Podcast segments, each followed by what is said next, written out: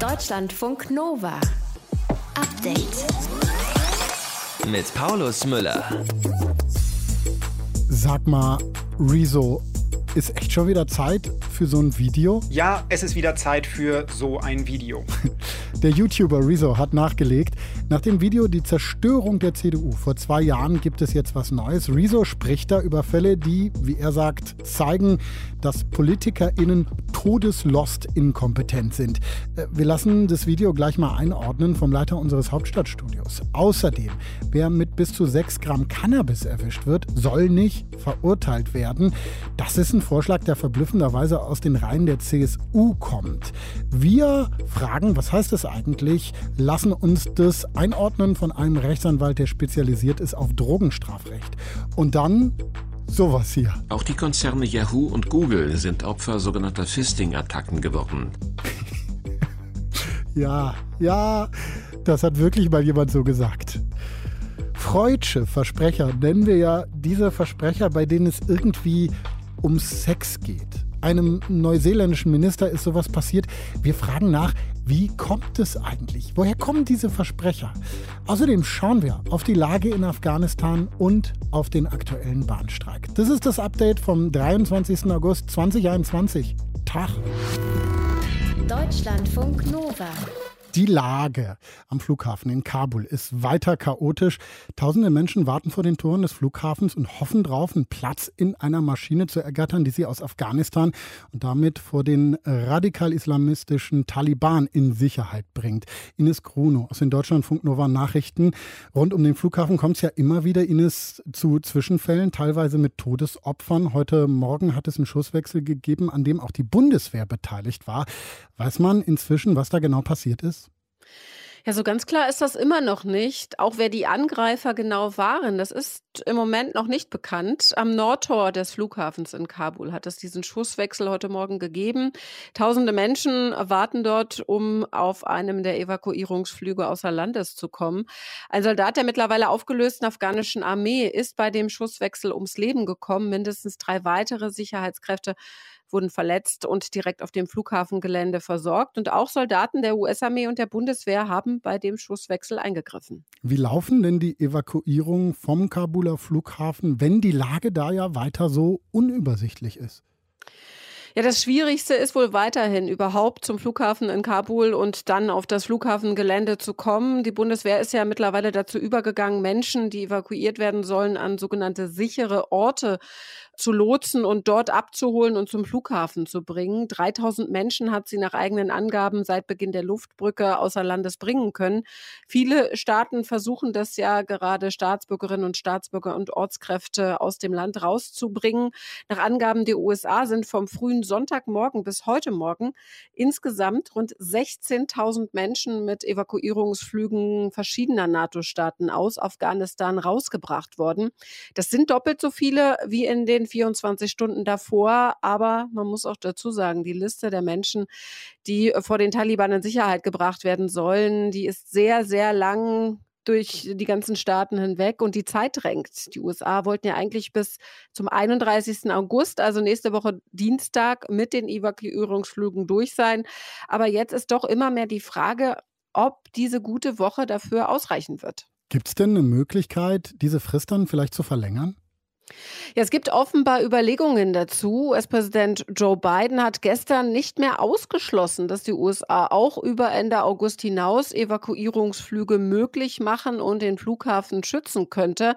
Unter anderem Großbritannien hat das gefordert. 6000 US-Soldaten sind ja gerade in Kabul. Wenn die abziehen sollten, können auch Großbritannien und die EU und damit auch Deutschland die Luftbrücke nicht mehr aufrechterhalten. Allerdings machen die Taliban jetzt Druck, was diese Frist angeht. Also die sagen, nee, am 31. August ist dann Schluss mit Evakuierung?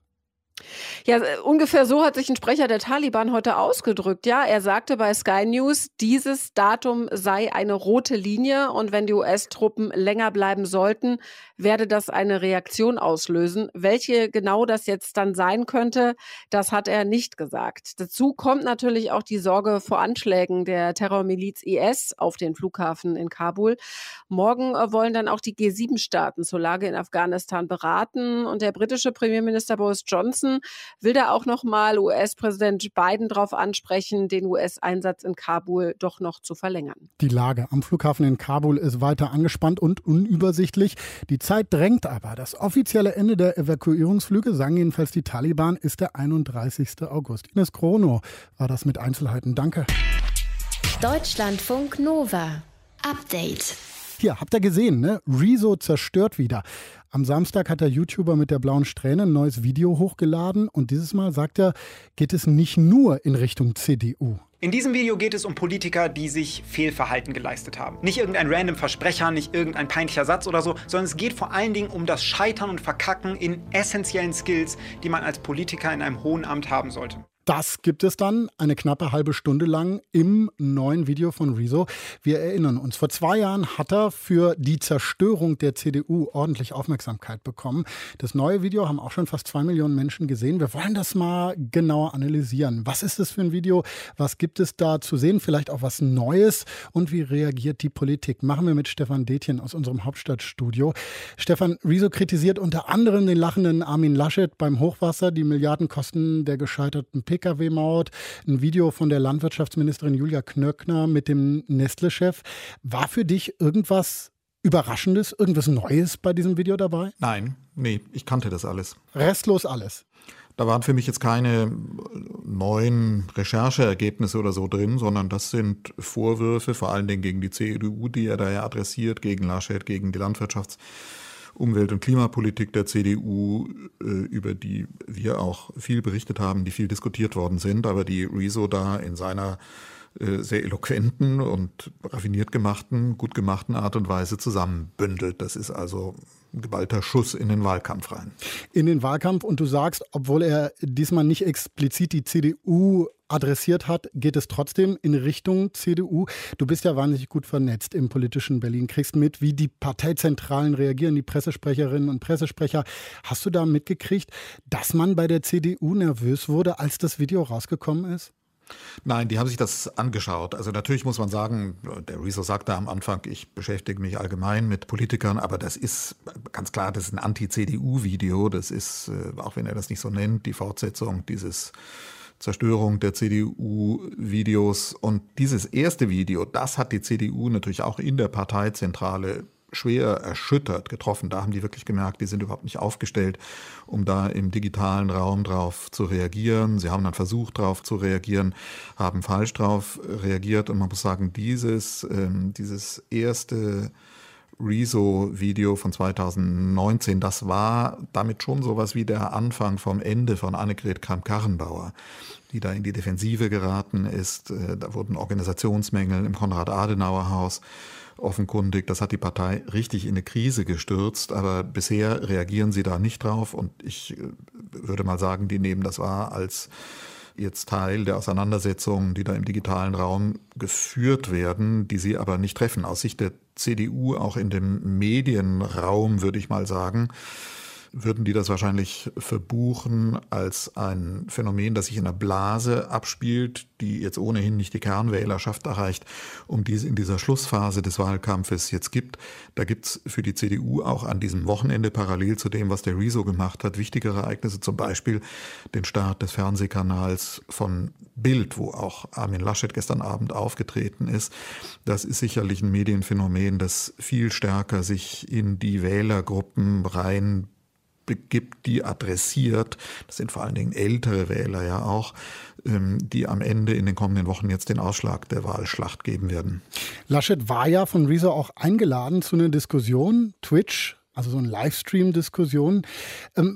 Wenn du jetzt sagst, was du gerade gesagt hast, dann hört sich so an, als ob das ganz richtig war, dazu sagen, nee, das mache ich nicht, weil eh nicht meine Zielgruppe und hilft mir nicht. Ich glaube, das ist jedenfalls aus der Sicht von einer Wahlkampf- und Parteistrategie das Kalkül dahinter gewesen, dass die gesagt haben, also das ist jemand, der ist so exponiert als jemand, der äh, uns nicht mehr neutral gegenübertritt, sondern der eine ganz klare politische Agenda hat. Und das ist eine Anti-CDU. Agenda, so wird das wahrgenommen und da gibt es ja gute Gründe dafür, das so zu sehen. Und von daher ist das dann schon fast die Konsequenz zu sagen, da können wir gar nichts gewinnen dabei, wenn wir da hingehen. Schauen wir nochmal auf das Video. Rezo macht ja da an mehreren Stellen klar, dass er sehr viel recherchiert hat, viel Arbeit da reingesteckt hat. Er hat auch Quellensammlungen zum Video, die er dann verlinkt bzw. unter das Video stellt.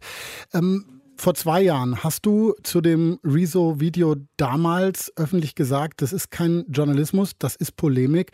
Äh, Rezo hat sich jetzt beim neuen Video auch wieder Mühe gegeben, das einzuordnen. Er gibt Quellenhinweise. Bleibst du trotzdem bei der Einschätzung, auch für das neue Video, dass das kein Journalismus, sondern Polemik ist?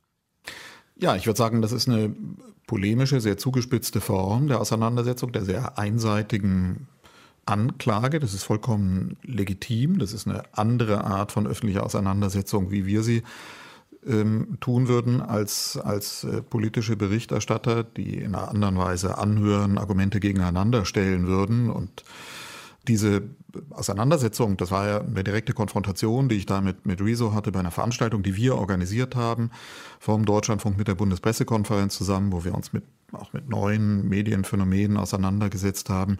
Und ähm, da habe ich mit Rezo diskutiert und wir haben auch danach einen, einen guten Austausch beigehalten, haben uns, haben uns ausgetauscht und auch, ich glaube, er fand das auch eine interessante Diskussion, aber das ist ganz klar, dass wir unterschiedliche, sozusagen ganz unterschiedliche Akteure, auch mit einem unterschiedlichen Rollenverständnis im öffentlichen Raum sind. Ich gerade als öffentlich-rechtlicher Journalist, äh, Rezo als ein YouTuber, der mit einer ganz anderen Haltung daran geht. Stefan Dietjen aus unserem Hauptstadtstudio mit seiner persönlichen Einschätzung zu Rezos neuem Video. Rezo hat ja einen zweiten Teil versprochen. Ich denke, wir äh, sprechen uns dann bestimmt wieder. Danke dir, Stefan. Tschüss. Deutschlandfunk Nova. Update. Lastenfahrräder werden ja gerade richtig gehypt. Dabei sind die eigentlich so ein richtig alter Hut. Lastenräder gibt es fast schon genauso lange, wie es halt Fahrräder gibt. Ende des 19. Jahrhunderts sind die schon durch die Straßen der Städte gefahren, aber auch auf dem Land rumgefahren, weil sie hervorragend geeignet sind, um Sachen zu transportieren. Was weiß ich, Kartoffeln zum Beispiel, Werkzeuge, die ein Handwerker auch früher schon brauchte, um an der Baustelle zu arbeiten. Das haben die Leute da so gemacht.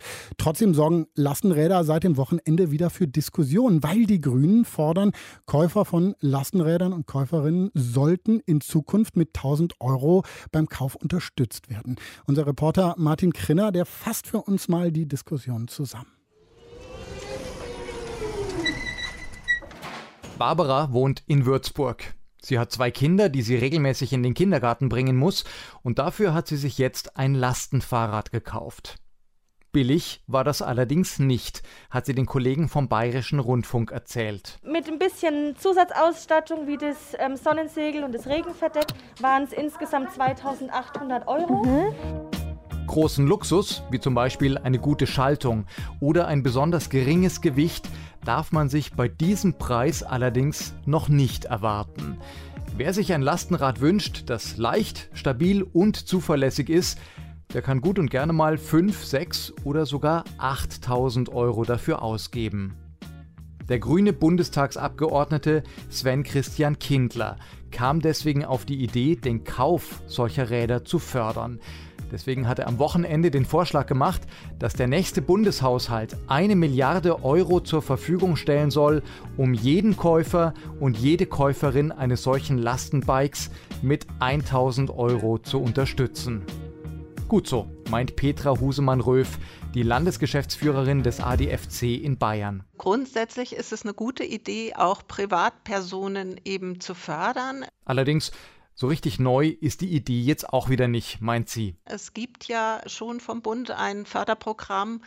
Das ist aber beschränkt auf gewerbliche Cargo-Bikes mit Pedelec 25 E-Antrieb. Und das ist eine tolle Sache, aber um äh, voranzukommen, um mehr Menschen auch zu motivieren, Lastenräder auch zu nutzen, anstelle eines Pkw, ähm, ist es sicher gut, das auch in der Förderung weiter auszubauen und sichtbar zu machen. Das heißt, wer das Rad beruflich braucht, um damit Pakete, Werkzeugkisten oder Apothekensendungen durch die Stadt zu fahren, für den gibt es bereits jetzt eine solche Förderung. Wer aber nur die Einkäufe damit erledigen will oder wie Barbara die Kinder damit herumkutschieren muss, ist von der staatlichen Förderung im Moment explizit ausgeschlossen. Eigentlich. Barbara hatte aber Glück. Ich habe von der Stadt Würzburg eine Förderung bekommen in Höhe von 1137 Euro. Würzburg ist nämlich eine von etwa 80 Kommunen in Deutschland, in denen auch Privatpersonen Geld dazu bekommen. Und ganz ähnlich sieht es auch in Hamburg aus. Wer dort wohnt, bekommt jetzt schon ein Drittel des Kaufpreises von der Stadt, bis zu einer Summe von maximal 2000 Euro.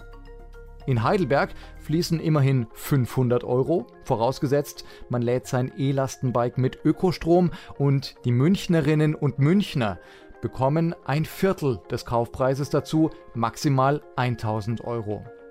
Neu ist am Vorschlag der Grünen also nur, dass jetzt alle die Förderung beantragen können, egal wo sie oder er wohnt.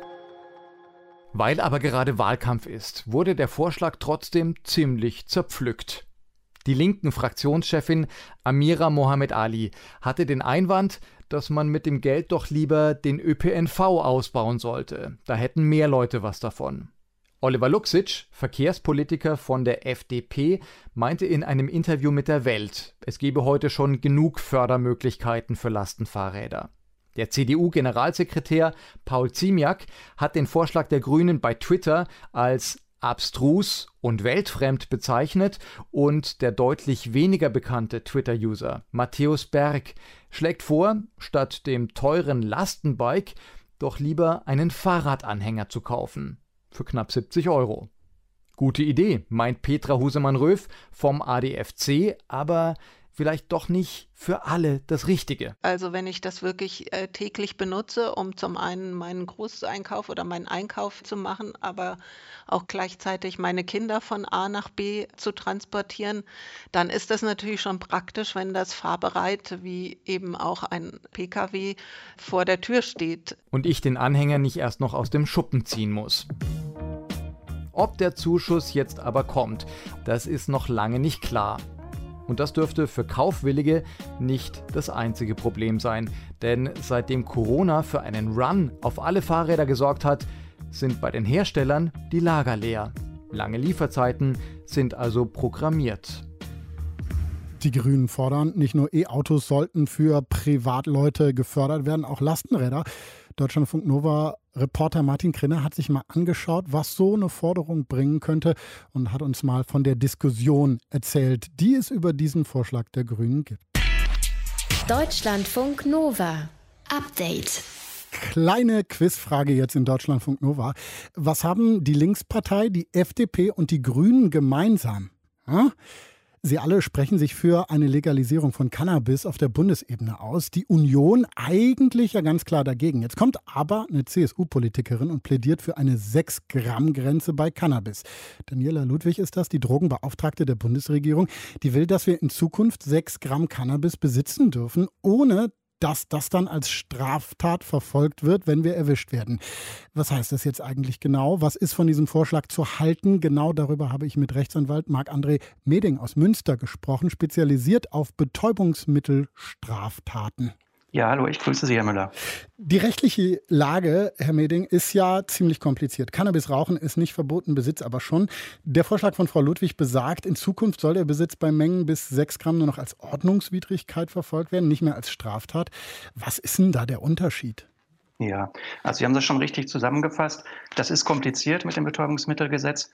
Der Konsum von illegalen Betäubungsmitteln ist straflos, der Besitz allerdings nicht. Und das ist die derzeit geltende Rechtslage. Auch bei weichen Drogen wie Cannabis zum Beispiel ist aktuell auch der Besitz strafbar und wird auch verfolgt.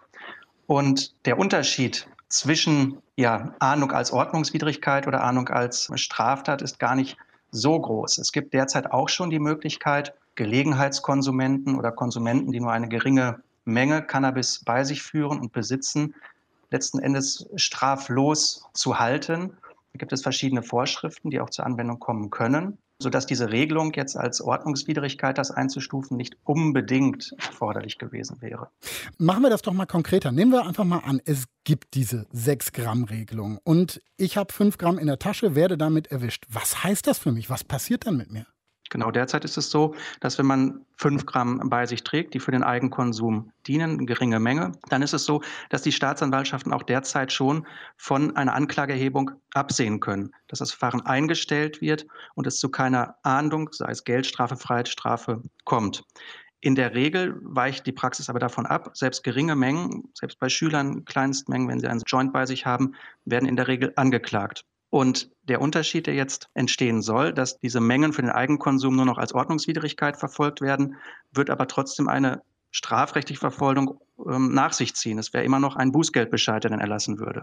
Aber ich habe jetzt keinen Eintrag mehr in meinem Führungszeugnis zum Beispiel, weil nur Ordnungswidrigkeit. Ist das ein Unterschied? Genau, also Ordnungswidrigkeit, da wird sozusagen die Justiz nicht komplett entlastet, die wird eigentlich verlagert, diese Arbeit. Das geht sonst zur Staatsanwaltschaft, die Strafanzeigen, und dann wird die Staatsanwaltschaft und die Gerichte, die Strafgerichte sonst sich damit befassen. Und jetzt, wenn es als Ordnungswidrigkeit, als Bußgeldverfahren geahndet wird, dann sind die örtlichen Ordnungsbehörden zuständig und da ist es in der Regel so, dass es dann auch keine Eintragung im Führungszeugnis gibt. Das heißt aber, so richtig ein Durchbruch für eine liberalere Drogenpolitik ist es nicht, dieser 6-Gramm-Vorschlag, oder? Die Informationen sind ja noch dürftig, aber es sieht danach aus, dass einfach ja, die Zuständigkeit verlagert würde, dass es etwas schön geredet wird. Aber letzten Endes wird es strafrechtlich oder ordnungsbehördlich verfolgt. Es kommt dann zu einer Geldbuße. Derzeit hat man, wenn man ebenfalls einen Verteidiger bei sich hat, die Möglichkeit, das Verfahren ganz folgenlos eingestellt zu bekommen anhand dieser Spezialvorschriften, die derzeit noch gelten. Aus Ihrer Praxis, was würden Sie sich denn eigentlich wünschen für Ihre Klienten?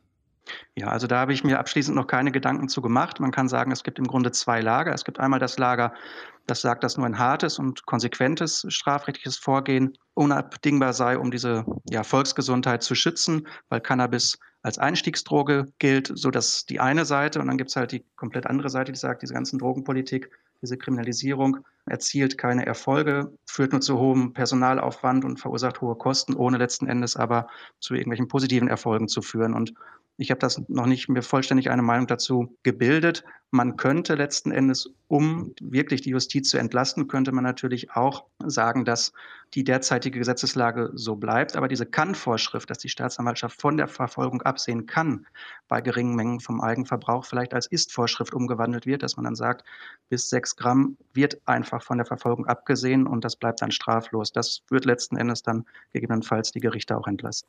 Also, dass das Verfahren dann eingestellt wird, das heißt, dass da auch keine Ordnungswidrigkeit mehr folgt, sondern einfach gar nichts mehr passiert. Genau, das wäre eine Möglichkeit, wird natürlich mitunter auch einen falschen Anreiz setzen, dass Cannabis vermehrt konsumiert wird mitunter oder verharmlost wird. Aber da gibt es ja die verschiedensten Gesichtspunkte auf jeder Seite. Die 6-Gramm-Grenze bei Cannabis hat Rechtsanwalt Marc-André Meding aus Münster für uns einsortiert. Das ist ein Vorschlag, den die Drogenbeauftragte des Bundes gemacht hat. Vielen Dank dafür, Herr Meding. Deutschlandfunk Nova. Update. Seit Samstag streikt die Gewerkschaft GDL erst nur im Güterverkehr. Seit heute betrifft der Bahnstreik auch alle, die mit der Bahn so unterwegs sind. Bis Mittwoch wurde gesagt, soll gestreikt werden. Gestern hat GDL-Chef Klaus Weselski das Angebot der Bahnführung abgelehnt, einen Corona-Bonus für das Jahr 2021 an die Beschäftigten zu verhandeln, weil keine konkrete Summe dabei genannt wurde, war die Begründung. Die GDL fordert im Streik nämlich einen Corona-Bonus und zwar in Höhe von 600 Euro. Diese Bahnstreiksache mit der GDL, die geht ja jetzt schon immer wieder äh, eine Weile. Ne? Und die Hintergründe sind komplex. Und irgendwie hatten wir das Gefühl, eigentlich gibt es ja auch immer wieder dasselbe zu berichten. Äh, um das so ein bisschen aufzubrechen, hat Verena von Keitz aus unserem Deutschlandfunk Nova Update Team äh, ein kleines Bahn Streikquiz vorbereitet. Und danach haben wir alle wahrscheinlich besseren Durchblick. Und ihr und ich dürfen jetzt mitraten. Verena, heißt, ich gebe jetzt mal an dich ab, ne, Frau Quizmasterin? Ja, Genau, kannst jetzt sehr gespannt sein, ihr alle. Ähm, vier Fragen habe ich dabei. Die mhm. werden alles von dir und von euch fordern. Bist du bereit, Paulus? Jawohl. Dann würde ich sagen, los und. Deutschlandfunk Nova. Zuerst gucken wir mal auf die Forderung, dass LokführerInnen besser bezahlt werden müssten. Da ist natürlich interessant, wie hoch denn die Gehälter so im Vergleich eigentlich sind. Frage 1 lautet deshalb, was verdienen LokführerInnen im Durchschnitt? A 10% weniger als BusfahrerInnen, 20% mehr als Zugbegleiterinnen und Zugbegleiter, C 30% mehr als LokführerInnen von privaten Bahnunternehmen. Was meinst du, Paulus? Das ist hart. Ich 10% würde, weniger als Busfahrer. äh, ich würde B, ich würde B sagen.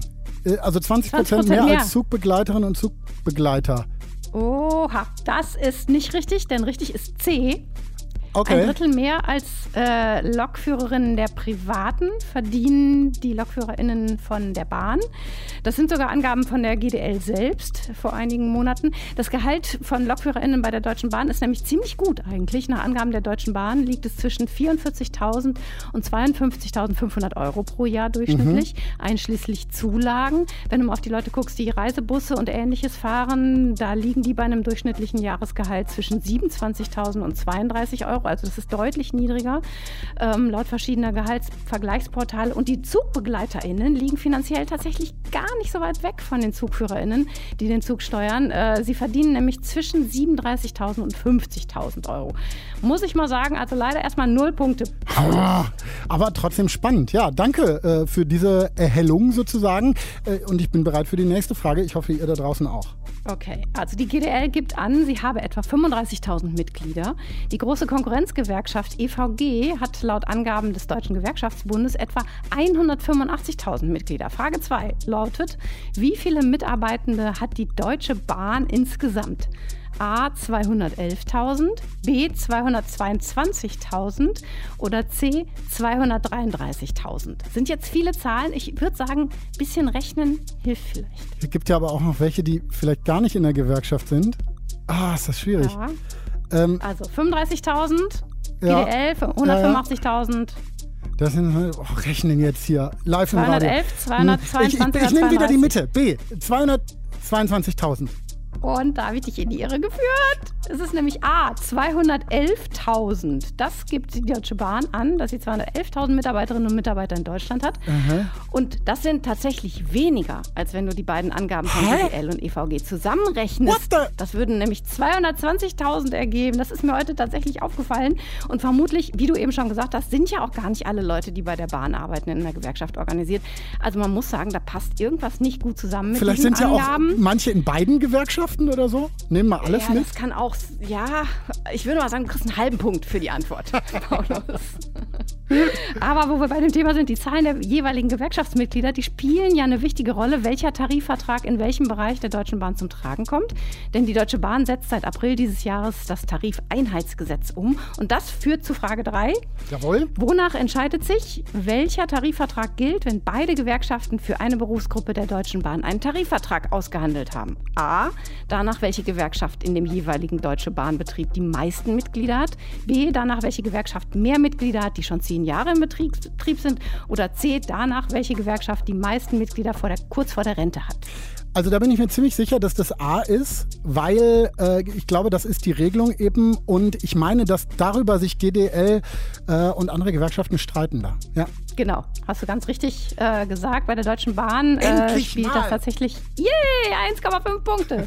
äh, bei, in 71 von insgesamt 300 verschiedenen Betrieben eine Rolle, die die Deutsche Bahn ja hat. Die GDL hat in 16 davon eine Mehrheit, die EVG in 55. Okay. Also, mhm. Immerhin. Bist du bereit? äh, Ein Punkt, genau. Und jetzt die letzte Frage, ne? Die letzte Frage, Paulus. Im Moment äh, bekommen wir ja immerhin Entschädigungen für Verspätungen, die aufgrund des Streiks passieren. Ein Viertel vom Ticketpreis, wenn der Zug mehr als eine Stunde zu spät ist und die Hälfte, wenn er mehr als zwei Stunden Verspätung hat. Aber die Frage ist, wie lange gibt es diese Entschädigungen noch? A, weniger als ein Jahr, B, knapp zwei Jahre oder C, mehr als drei Jahre. Äh, wie, wieso wieso gibt es die denn? Hä? Äh, was, da ändert sich was oder was? Oh Mann.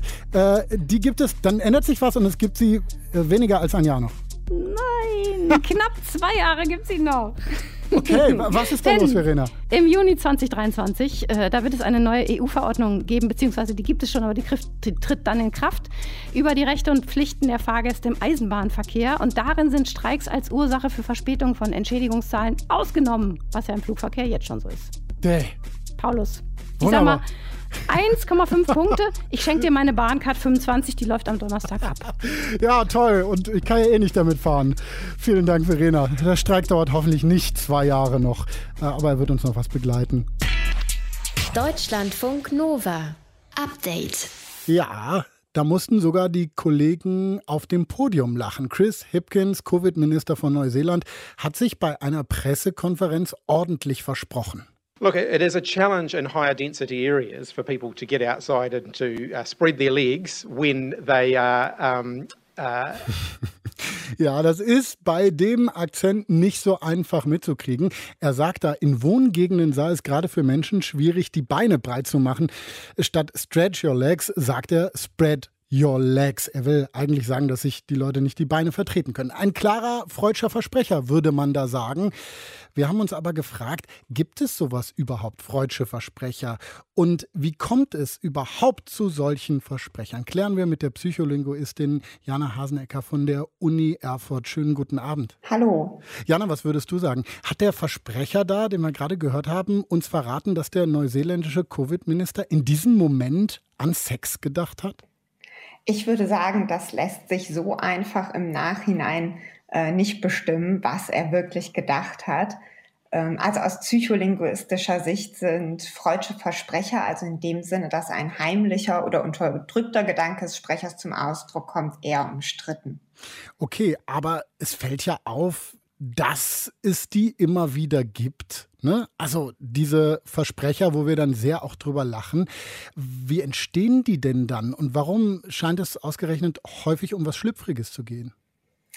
Also generell kann es eigentlich ganz viele Gründe für Versprecher geben, weil Sprechen erstmal ein ziemlich komplexer kognitiver Prozess ist, bei dem eben viele Einzelschritte nötig sind. Also zuerst muss die Botschaft geplant werden, welche Bedeutung überhaupt ausgedrückt werden soll. Dann müssen dafür die konkreten Wörter ausgewählt werden. Oft gibt es ja mehrere Möglichkeiten, das Gleiche auszudrücken. Und dann müssen die einzelnen Wörter auch noch zu Sätzen oder Redewendungen zusammengefügt werden. Und schließlich müssen die Laute korrekt produziert werden. Also es muss alles ausgesprochen werden. Und auf jeder dieser Ebenen können sich eigentlich Fehler einschleichen. Dieser Prozess ist ja, also wenn du das dann so im Detail alles nennst, ein unglaublich aufwendiger Prozess. Ähm, das heißt, da ist es dann eben schnell mal möglich, dass an einer der kleinen Stellschrauben was passiert, ja? Genau, das geht ganz schnell und es passiert auch oft nach bestimmten Mustern, die sich in den verschiedenen Sprachen der Welt, äh, eingenommen auch Gebärdensprachen, finden lassen. Und aus diesen Mustern lässt sich zumindest manchmal vermuten, wo in dem ganzen Prozess sich der Fehler eingeschlichen hat. Was sind denn das für Muster? Also hast du mal ein Beispiel? Also zum Beispiel ähnlich klingende Wörter, ähm, wie eben in dem Fall, den wir hier haben, Stretch und Spread, ähm, werden ganz häufig vertauscht und viel häufiger als unterschiedlich klingende Wörter. Genau das gleiche gilt auch für Wortanfänge, die dann über Wörter hinaus, also zwischen Wörtern vertauscht werden. Also eine Prachtel Schalinen statt eine Schachtel Pralinen zum Beispiel. Oder auch die Vermischung und Verschmelzung von Redewendungen ist ziemlich üblich. Da habe ich als Beispiel hier am Puls des Zeitgeistes, also am Puls der Zeit und dem Zeitgeist entsprechend zusammengefügt. Da kann man dann vermuten, der Sprecher oder die Sprecherin konnte sich nicht richtig entscheiden, welche Redewendung er oder sie jetzt nutzen möchte. Dass wir aber dann immer wieder so was Schlüpfriges im Kopf haben, äh, kommt das vielleicht auch daher, dass wir darüber halt besonders viel lachen und es uns deswegen mehr auffällt als andere Versprecher? Ja, das denke ich auf jeden Fall. Also es gibt auch ganz viele Versprechersammlungen und Analysen und da ist jetzt nicht auffällig, dass äh, so schlüpfrige Versprecher besonders häufig sind. Ich glaube, die bleiben uns nur besonders häufig im Gedächtnis, weil sie eben als lustig empfunden werden. Also kein Nachweis für freudsche Versprecher. Hast du denn trotzdem sowas wie einen persönlichen Lieblingsversprecher? Du hast dich ja unglaublich intensiv mit Versprechern auseinandergesetzt in deiner Arbeit. Ich habe selber keinen Lieblingsversprecher, den ich selber gehört hätte oder der mir selber passiert ist. Ähm, weil ich Versprecher auch oft so schnell schon wieder vergesse. Aber äh, ich finde eigentlich den Titel von der Versprechersammlung der Sprachwissenschaftlerin Helen Leuninger ganz schön. Der ist nämlich Reden ist Schweigen, Silber ist Gold. Die Psychologin, Linguistin Jana Hasenecker von der Uni Erfurt hat uns hier in Deutschlandfunk Nova erklärt, wie Versprecher funktionieren und dass es freudsche Versprecher wahrscheinlich gar nicht gibt. Übrigens äh, hier die Versprecher, ne? Wir haben äh, sehr viel gekichert heute Nachmittag in der Redaktion. Es wurde einiges an Versprechern im Redaktionschat rumgeschickt und wir haben gesagt, also das müssen wir mit euch teilen. Und da haben wir mal zwei, drei für euch rausgesucht. Äh, die sind gut, versprochen. Macht's gut, tschüss. Im UCI können Sie sich das Tote Hoden, Hoden, Tote Hosen-Konzert anschauen. Mannheim. Die Kondomaffäre beim SV Waldhof spitzt sich zu. Präsidiumsmitglied Carlo von Opel hatte EU-Kommission erlässt neue Schlachtregelung für Kinder. Entschuldigung. EU-Kommission erlässt neue Schlachtregelung für Rinder. Deutschlandfunk Nova. Update. Montag bis Freitag, immer zwischen 18 und 20 Uhr. Mehr auf deutschlandfunknova.de.